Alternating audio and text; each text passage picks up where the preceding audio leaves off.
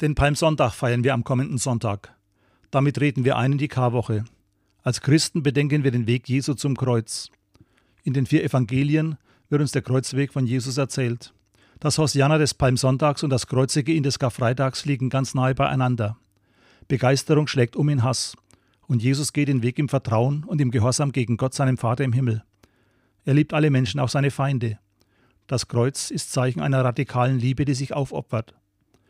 Gott nimmt alle Last dieser Welt und alle Schuld unseres Lebens auf sich. Jesus lässt sein Leben auch für Sie und mich.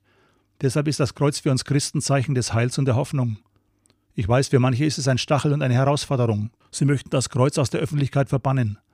Mit null Toleranz und hasserfülltem Eifer setzen sie alles daran, um dies zu erreichen. Ab und an gelingt es ihnen. Aber der Anspruch Gottes und seine Liebe bleibt auch für sie bestehen. Ich wünsche Ihnen eine gesegnete Karwoche und lade Sie ein, sich zum Kreuz Jesu zu bekennen.